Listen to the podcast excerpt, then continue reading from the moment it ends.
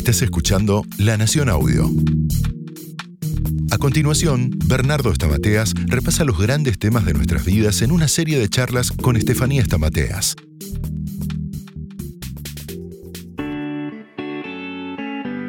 Bienvenidos a un nuevo episodio de La Nación Podcast con Bernardo Estamateas. ¿Cómo estás, Bernardo? ¿Cómo te va, Estefi? Y ahí ando. Medio cansada de grabar estos podcasts ya. ¿Qué te pasa? Y estoy cansada. Aparte, mira esta mesa que se mueve toda.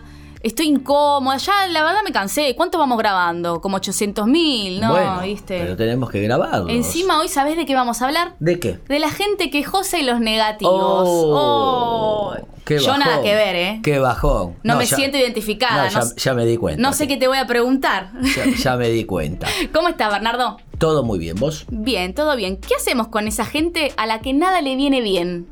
Bueno, la negatividad es miedo. Las personas negativas tienen miedo. No, ¿hacemos esto? No. ¿Vamos para acá? No. Tienen miedo y ese miedo los lleva a no actuar.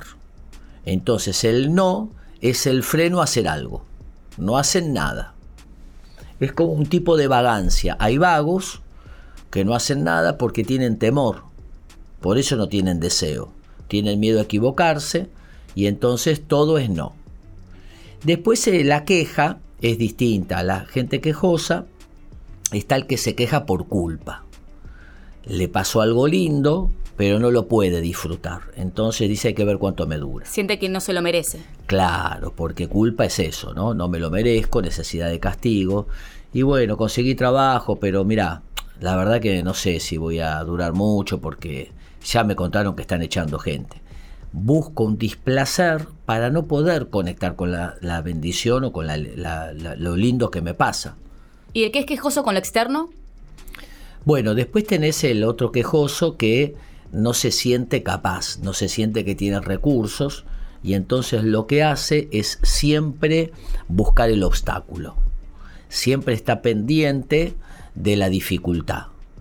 Entonces no confía en sus propios recursos. Entonces siempre es, che, pero mira, ahora la computadora la cambiaron de lugar. No tiene capacidad de flexibilidad. ¿Se autoboicotea de alguna manera? Bueno, el culpógeno siempre ar- arma autoboicot, borra con el codo lo que escribió con la mano, hace algo para que le vaya mal. Pero hay otro tipo de quejoso, que es el quejoso que busca envenenarte. Es el que se queja, pero el objetivo no es quejarse, es, es vacunarte su queja, es transmitirte, inocularte ese malestar. Quiere que vos te quedes mal. Que sientas lo mismo que estás sintiendo. Sí, para irse, eso es más psicopático. Entonces son personas que buscan, literalmente, son personas tóxicas que buscan envenenarte. Ahora, es horrible compartir con esa gente. Yo tenía una amiga que era muy quejosa, Bernardo, o sea, demasiado. Siempre que íbamos a algún lado, de algo se estaba quejando. Hasta que un día me cansé. Dije, no, basta, yo ya no soporto más porque, claro, cuando uno se queja, lo primero que hace es, bueno, tratar de calmar a la otra persona. Bueno, no, pero mira este lado. Por lo menos yo reaccionaba así. Y dije, ¿sabes qué? Me cansé y me puse a quejarme el doble de ella.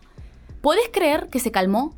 O Eh, sea, eh, sucede eso, ¿y por qué sucede eso? porque le robaste territorio, le robaste el monopolio y no trataste de hacerla positiva. Entonces duplicaste la queja, se llama queja estratégica, eso es una Me técnica. refuncionó.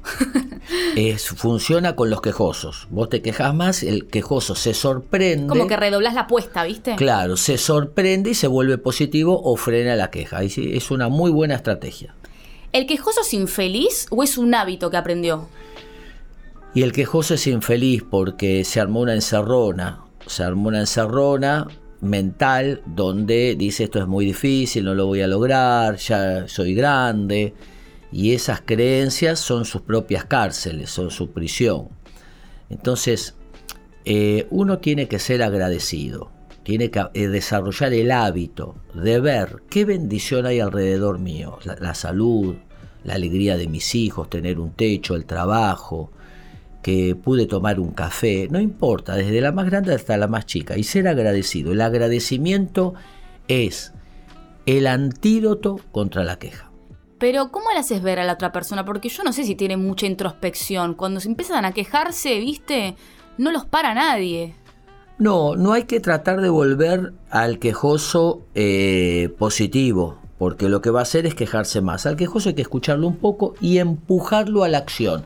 ¿Y qué se te ocurre que podrías hacer? No, Uy, porque pero no sab- sí, hay gente que no te escucha. No, no, en el trabajo estoy muy mal, porque tengo una amiga, es insoportable. Y quizás qué? se la agarra con vos. Eh, ¿Para qué me preguntás eso? Sí, Eh, ¿para qué? Mirá, ¿y qué se ¿Vos te ocurre que podrías hacer? Eh, no, mirá, no, yo hice de todo, no, eso que me decís no, no funciona. Y bueno, por lo que vos me decís, probablemente cada vez esto sea peor, ¿eh? Esa amiga tuya va a redoblar la apuesta. Yo te diría que te prepares para lo peor, porque esto recién empieza. Le duplicás el malestar, se lo exagerás, se lo llevas casi al absurdo. Y lo dejas ahí, porque eso a veces puede bloquearlo. ¿El quejoso tiene siempre algo de negativo? Sí, claro, claro. El, O sea, el quejo- quejoso es negativo. el quejoso es negativo, pero no todo negativo Negativo es es quejoso. El negativo es un miedoso encubierto, mientras que el quejoso en general es negativo, pero fundamentalmente lo es por culpa. No me lo merezco. Entonces el quejoso, eh, cuando le va bien, arma un displacer, o antes que le vaya bien, ya armó el displacer. Ponele, se va a ir de viaje. Esperemos que no se mueva el avión. Esperemos que no llueva donde voy. Ya se está amargando. Claro. Está pagando en cómodas cuotas de malestar. Está pagando peaje emocional a través del dolor. ¿Y de qué nace?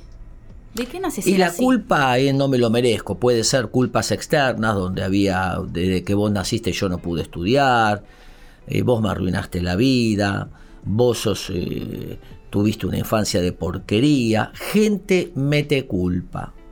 O puede ser de los procesos internos de una conciencia muy rígida, un super yo muy rígido, que eh, del yo evaluador que hablamos en el otro podcast, donde me doy con un palo.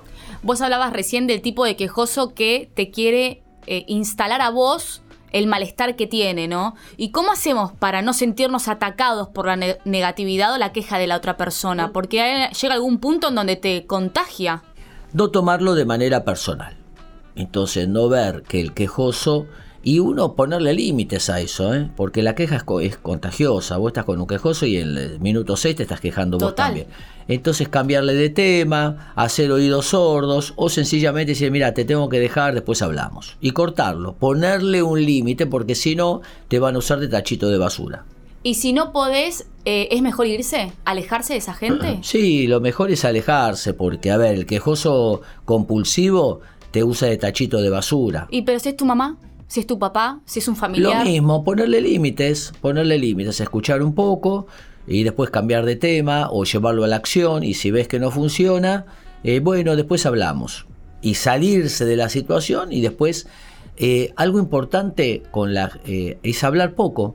Llamar por teléfono y hablar pocos minutos. No hagas diálogos largos. Entonces eso te va a dar más capacidad de movilizarte. Bien. ¿La antítesis de la negatividad es la positividad o ser realista? Bueno, mucha gente te dice yo no soy positivo, yo soy realista. Entonces, hay el, el optimismo es, siempre es realista, pero es un realismo esperanzador. ¿Cuál es la diferencia? El optimista tonto dice, estoy bien, estoy bárbaro, la vida es hermosa. Niega el problema. Mientras que el optimista inteligente acepta el problema, estoy mal, estoy enfermo, tengo deuda, pero puedo hacer algo para estar mejor. Entonces, en resumidas cuentas, ¿cómo podemos hacer para manejar o para eh, controlar a, eh, a nosotros mismos, ¿no? De, de la gente, estando con gente quejosa o negativa. Bueno, primero juntarnos con gente nutritiva. Tener siempre amigos que contagien, irradien alegría, transparencia. eh, lo que hablamos en el episodio anterior sobre la gente nutritiva. Lo segundo es ser agradecidos. Una persona agradecida ya construyó un muro emocional para que las quejas del otro no le afecten. Eh, lo tercero es aprender a decir sí y no.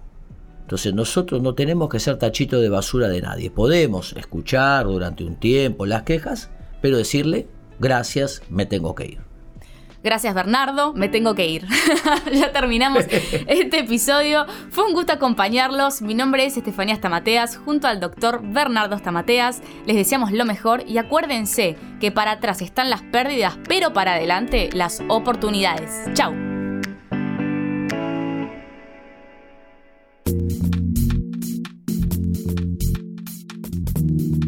Escucha todo el contenido de La Nación Audio en www.lanacion.com.ar barra podcast. Súmate para no perderte ningún episodio. Estamos en Spotify, Apple Podcast, Google Podcast y en tu reproductor de podcast favorito.